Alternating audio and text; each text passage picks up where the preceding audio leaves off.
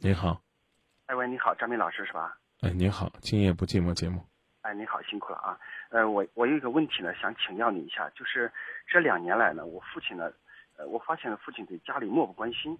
然后呢，他是本身是在那个煤矿上工作，然后他说每次呢就是工作忙，工作忙，然后每每每就是基本上一年三百六十五天就是在家里，呃，在我家里。我我方便问一下，您多大岁数了？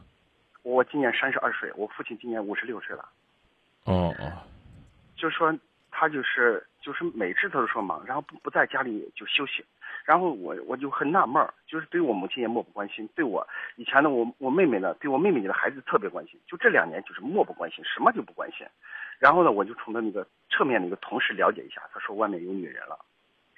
然后呢，我也从他这个表情上，从他这个一些行动上，你打着电，他每次打电话，同事或者是其他打电话，他就去在去去就比较隐蔽的地方接电话，所以说我就怀疑他有是不是有外遇了，并且我从他的一个同事这方面来了解了一下，他人家说有有有女人，然后我作为儿子呢，就是说他以前呢，我本身我家是农村的嘛，他就是对我也确实做到了一个父亲的一个责任，对我就是我上高中上大学这一块呢，确确实实也做到一个父亲的责任，但是就是我成家立业以后呢，这两年他确实变化很大。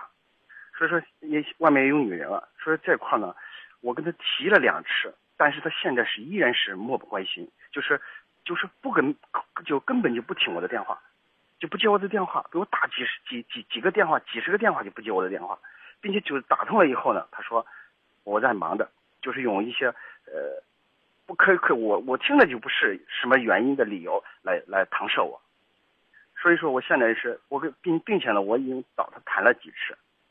他就是说，我我也给他点透了，但是呢，碍于儿子的这个面子嘛，就是我没没没挑明说外面有女人了。说现在我也是急的，我也是可可苦恼，因为我现在也是一身病，但是我我我也没有给我母亲说过，因为我怕我母亲身体也不好，所以说引起家庭一个战争。所以说，我想请教张斌老师过，就是我怎么样，我把我父亲拉到我这个家庭家庭来，回到以前的那个那个家庭氛围当中。谢谢您，张张明老师。你呢？是做什么工作的？呃，我是做那个销售工作的。现在在单位是基层做业务啊，还是？是做基层做业务的，做业务的。哦。嗯。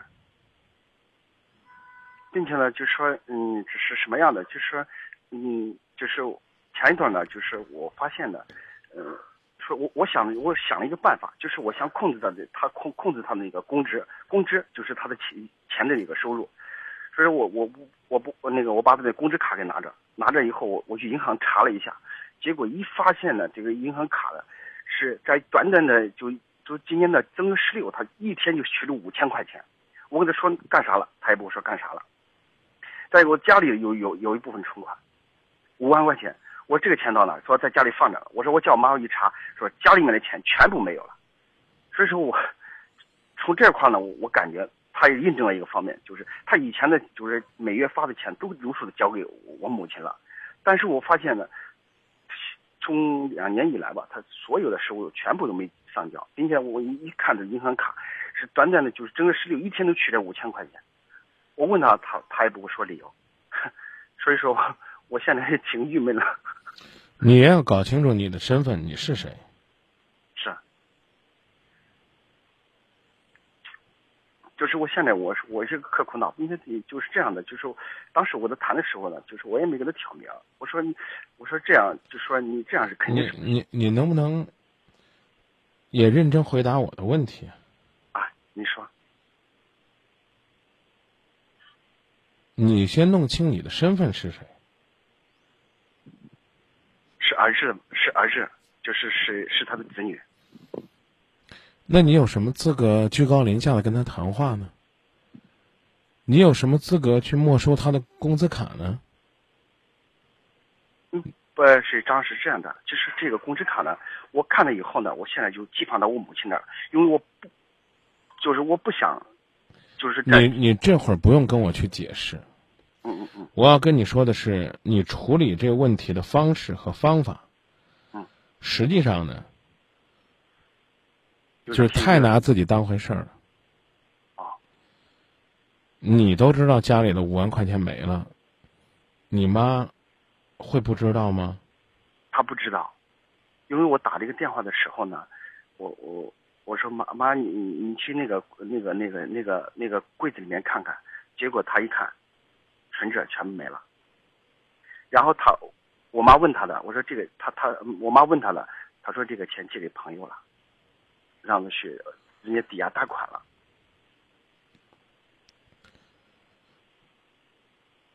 你多大岁数了？我今年三十二岁，请学会让别人把话说完。哎，你这些所谓的揣测，只是你自己的这种感受。你妈妈是应该最深刻的理解你所谓的那种，所谓的那种叫做漠不关心的感觉的。嗯，我可以说吗？我可以这个问题我跟你说一下，你解释一下吗？其实我挺受不了的，你解释吧。啊，我母亲呢是一个农村的一个妇女，她那个什么怎么说了，没上过学，嗯，就说就冲这句话就应该骂你。农村妇女咋了？啊，是我我不是是农村农村妇女对感情就没感觉了吗？农村妇女就体会不到你爸现在对什么事儿都漠不关心了吗？所以我就说了，你爸把你养这么大，你太拿自己当回事儿了。这幸亏是发现你爸有外遇了，不管有没有确凿的证据，要没发现这个，我还真不知道你们这帮人会怎么在一块儿胡思乱想呢。这这有什么好解释的呢？你妈是个农村妇女，农村妇女和你爸也共同生活了这么多年，是是农村妇女女也把你培养成了业务精英。你到底想说什么呢？你妈感觉不到你爸的变化，啊，你爸说什么你妈都信。老两口的这种信任，还要到什么程度？你爸的工资卡你都从你从你爸那儿拿走，交到你妈那儿了，你妈还不明白什么意思啊？你说她是农村妇女，她不明白，你说呗。呃，这怎么怎么怎么说了？这呃，张老师你就直接说，我做到今天这一步，我妈依然不明白，你就这么说嘛？对你不你不就这意思吗？对对，我妈现在依然不明白，依依然不明白。但是我要说的是啊，我我母亲确实是一个，从我从我自己来说，每人的母亲确实是伟大的，我的母亲确实是伟大的，供我，呃，是可以说是，一分钱当两半花来供我供我上学。但是我现在就说不是我不孝顺张老师，我可以可以跟你说一下，就是我在没人说你不孝顺呢，你别给我扣帽子好不好？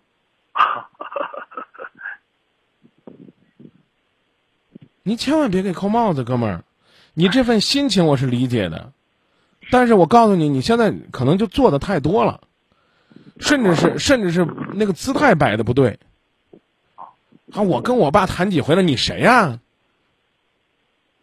你谁呀、你跟我说你谁呀、你跟你爸谈好几回了，啊、这了那了，我把工资卡给我爸我爸要回来了。唉是呃，当时，我只告诉你一句话：你把你爸逼得众叛亲离了，他可能连这个家都不要了。是我现在就担心的就是这一点，就是担心我没听出来你担心呢。我讲的时候，你句句都要解释一下，哪一个点你都要表白一下，觉得你是这个家里边好像已经培养出来了家里的顶梁柱，甚至你要摆起来一副铁面包公的面面孔，在那审讯这个变心的陈世美一样。第一，这个事儿你从哪儿知道的？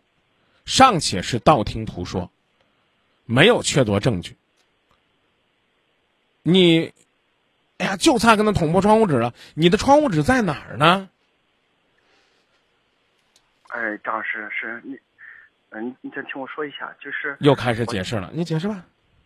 不是我我曾经呢有一天晚上十就十二点，我开着车到他那到他们到他那个煤矿上，因为他们他们他是值他说的值夜班了，然后我到他们科长那，到了科长那，我说我爸这呃嗯，那个我正好我我跟他说了，我也不说是就说去找找他什么，我就是跟科长说，我正好路过这儿，我看我爸现在身体怎么样，跟科长说了，然后他说你爸今天没上班呀、然后我就打电话，他他直接跟我说你别管我在哪了，他就这样，嗯，咋了？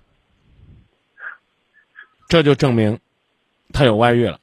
啊，不是，这是一个，这是一个方面。再一个方面就是我，我那个跟我爸很很好的一个他的同事，然后他就说，曾经在那儿见过他，在在我们我们老家见过他，和一个女的在一块儿，被他每每每次呢，因为他下班就回家，他嗯他那个同事就见过他从我们那个老城区，就是我们老家那个老城区到那个上班那个地方，每天都是从这儿从那儿走，骑着骑着车，呃嗯到到到那个厂子上班。啊，你就直接说这代表什么意思啊？你别让我猜呗。啊，是，就是他有外遇了。你这个老同事他怎么能证明你爸每次骑着车从老城区上班，他就代表他有外遇了呢？因为我因为为什么说了？因为他是只有下班回回回回我家，他啊不可能去去其他地方的啊，对呀、啊。是是，所以说，再一个我同事也见过他这个啥，跟一个女的，啊，就是在在在是到底是你同事啊，还是你是你你爸的同事啊？是一个女的，是外地的，并且这个女的去我我问你是你同事还是你爸的同事？呃呃是我是我爸的一个男同事，就是见这个女的，这个这个就是第三者是个女的，这这个第你看三者这个，你看，又开又开始定性了，这叫第三者。你要是你要是办案呢，我跟你讲，你手底下不少冤案呢。我告诉你，你这个事儿正确的说法是，嗯，你爸爸曾经一早呢从不是你家的地方出门上班，对对，哪个不是你家的呢？是你们家的老城。那我问你，这天晚上你爸在哪儿？你说了，他天天都回家他天天不回家，啊，天天不回家啊。天天不回家。你哎别别别，天天不回家，你妈都没都没感觉。我告诉你，兄弟，啊，本来今天咱俩这个事儿是探讨如何让你爸回头呢。对，目前我们两个已经成功的跑题到，你是一个处事武断、刚刚成长起来还略带大男子主义的自以为是的男人。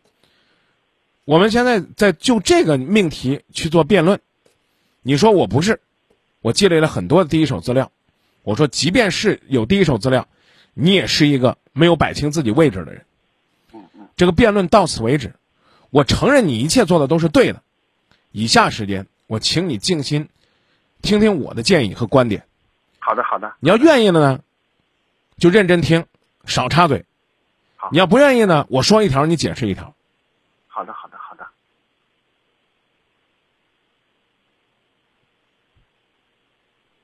你爹的这个身份有三重身份，一层身份是单位的员工。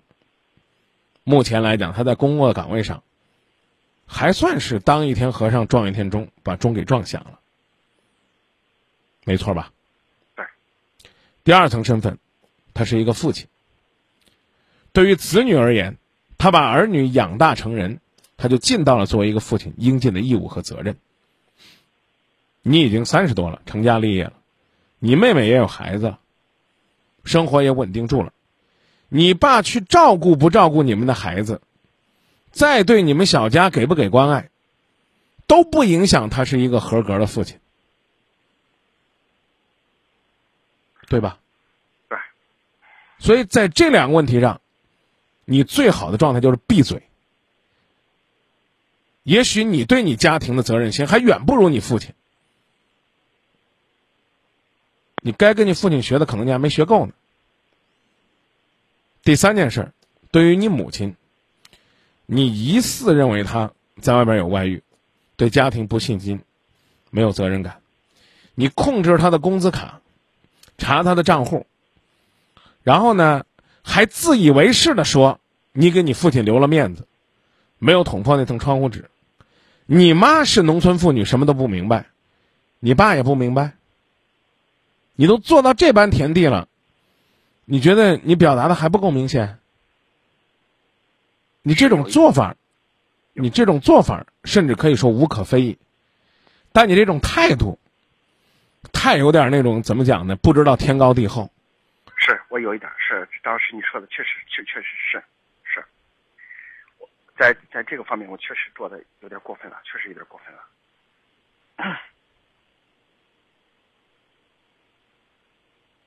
那我接着说，哎，您说，你爸回老家，不在你们现在这院子住，你可以去看看。你当然也可以呢，就像你说的那样，去赌一回，看看你呢究竟是捉奸在床抓个现行，还是其中呢另有蹊跷。不管怎么样，你都可以去做，但面子呢留到哪儿取决于你。怕就怕呢啊，你终于摆着一副捉奸在床的嘴脸，觉得好像你爸一辈子都在你面前抬不起头来了。从今以后，你终于把你老爸从那个皇帝的宝座上踹下来，然后呢，你就成皇帝了。啊，你现在就是一家之主了。你要抱着这心儿，我趁你趁早收手。啊，你如果还要解释是吧？你解释。哎，我不解释。哎，解释解释是这样，就是要解释，解释吧。接着解释。我我不是解释的，我不是解释的。你接着说，是这样。不是这样，啊，您说，您说。您说，接着说。咱俩别在这浪费时间，这个你让我，我让你，接着说。赶紧说，把你想说的说完，我再说。啊，您您您说吧，您说。呀，哥们儿，咱俩别抬杠，行不行？你要说，赶紧说。啊，就是我想呢，就是把把父亲呢拉到正常的我们那个就以前的那个这个家庭状态上来，就是就是以前这个对对我对我的妈，就是这个比较比较关心，比较那个其乐融融，就是那个。其乐融融的那种那种状态，其他的我现在有，我也，嗯，就是我我也不要求我父亲为个家能做多少，就是我我要求的这句话就该骂，你父亲为这家做的够多了，你有什么资格站在这个居高临下的位置说你不要求你父亲为家做多少？从你打进来电话的第一刻，就让人觉得你现在是这个家的法定代表人。我跟你讲这么半天，你根本就没意识到你自己的问题在哪儿。你自己的问题就是你太拿自己当回事儿了。我刚已经告诉你了，你父亲他在爱情上缺失的责任，应该由你妈来监督。你们作为子女是提醒，作为孩子，不客气的说，在这个问题上。我说话比较狠啊，针对你这事儿，希望收音机前听众朋友别较真儿。就是简单来讲，就是你没有资格，嗯，去做太多的评价。为什么这么说？不客气的讲，你先听明白啊，我并不是说支持你爸爸在外边怎么地怎么地。你都觉得你妈妈是个农村妇女，那我们是不是也可以这样假设？就是其实你爸也是这样觉得。他确实在你妈这儿得不到幸福和快乐。为了你们这个家，他保留着所谓的这个家的空壳。他也许在外边有别的想法，或者说他就想分居分居，不想和你妈整天总那么近了。这一切都是假设啊。嗯。那我倒觉得呢，也许是你坐下来跟你爹呢道二两酒，一块儿说说当爹的不易。做男人的压力，可能你老爹呢更容易让你走进他的心里。可能呢，你去给你爹妈呢订两张飞到海南、跑到九寨去度假的机票、车票，让他俩一块儿出去散散心，或者你们一家人一起陪伴陪伴，也许呢更容易找回他们的记忆。这都比板着一副面孔。觉得我可以教训教训我老爹了，我可以批评批评我老爸了，我觉得可能都有效果。是是。如果你爸不是在外边找女人了，比如说你爸喜欢上足球了，天南海北，哪场比赛他都去看，啊，他自己钱都快花完了，他还跟你要钱。那我不客气的说，你几乎没资格说他玩物丧志。真的，他辛苦了一辈子，他到了该享受的时候了。只不过他享受这个事儿呢，在你看来可能现在做的是件缺德的事儿，所以我们得提醒他，不能为老不尊，不能晚节不保。但这种提醒，也许呢，是去看场温馨的电影，去瞅一瞅那个年代他们那些同龄人爱情的甜蜜、浪漫和坚贞；也许呢，是帮爸爸散散心；也许呢，是让他看到，无论这个爸爸对家。最近做过什么没有？子女和他的老伴儿始终是开心快乐的在过日子。他只有看到这个家的美，感受到这个家的温暖，那么等他下班那一刻，站在一个三岔路口，他可能才会抉择。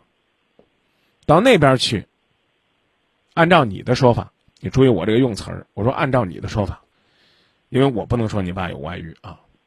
站在这个三岔路口，按照你的说法，他可能会在斗争，是去呢和这个小情人儿，或者说和这个新相好，共同去寻找婚外情的刺激，还是回家里边去享受孙男弟女的天伦之乐？那不客气的说，现在回家里边没天伦之乐。老伴儿是个不解风情的农村妇女。啊，钱都花到这种地步，天天都夜不归宿，都没意识到自己的感情陷入危机了。那我只能如此评价你你妈呗，跟你妈不可能，啊，再有什么感觉了，找不着。你你想想是不是这道理？是是。想跟孙子玩会儿吧，就得看你的那个脸色。你那个脸色就跟无产阶级碰见了。封建地主阶级一样，时刻准备给他头上戴一顶高帽子，出轨男，然后全家叫到一块儿，痛开批斗会。那他跟你在一起有什么快乐呢？所以你刚上来就问了一个问题，这问题概括起来，或者准确的讲，应该是，我觉得他心不在家里了。啊，据他同事说。他可能在外边有人了，但我现在还没说透，那我怎么让让他回来？那这就是个 PK 和衡量啊，哪儿温暖回哪儿去，哪儿甜蜜回哪儿去，哪儿长远回哪儿去。我刚已经吓唬你了，你们全家都斗争，指着他鼻子说他不负责任，那什么叫负责任？有句话你甭嫌难听。跟你妈和平分手，离了婚，他愿找谁找谁，他找谁都叫负责任。这是你想要的结果吗？不是，也许也许不是，但在某种意义上来讲，可能也是。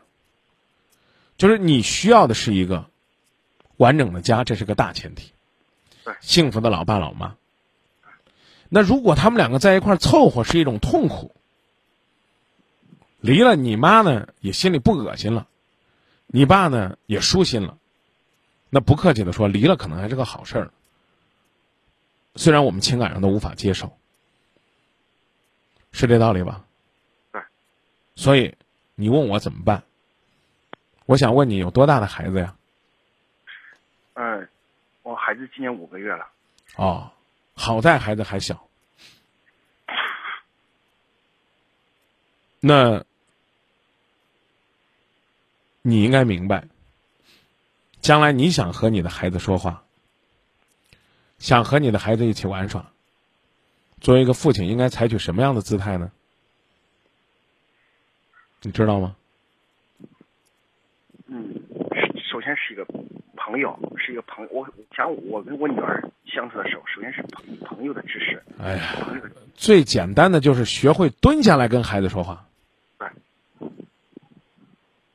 你想让他跟你玩，你就别跟他说，你怎么那么傻呢？你玩蚂蚁，那蚂蚁能是你的好朋友吗？那就错了。你想和你女儿成为朋友，你必须和她一样趴在那个蚂蚁窝旁边，很认真的跟小蚂蚁说话，跟他一样冒傻气。那同理可推，你要想成为你父亲的朋友，必须要告诉你自己，我爸原来不是这样的人，一定是有什么压力和为难之处，才让他变成这样。哪怕是他真的出轨了，恐怕也有情感当中的苦痛与难言之隐，说不定让他跟我说说，也许呢，他就不跟我们赌这口气了。是，方法就在我前面讲的这十分钟当中，我不再一一重复了。最后只啰嗦一句，哥们儿，你是一个孝顺的孩子，你注意啊，我从来都没说你不孝顺，你刚简直是侮辱了我，我没说过你不孝顺，你是一个孝顺的孩子，所以你很在意妈妈的感受，也希望呢爸爸能够永远保持在你心目当中那个美好的形象。是，但孩子会犯错，老人也会犯错，对任何犯错的人，对于我们亲人来讲。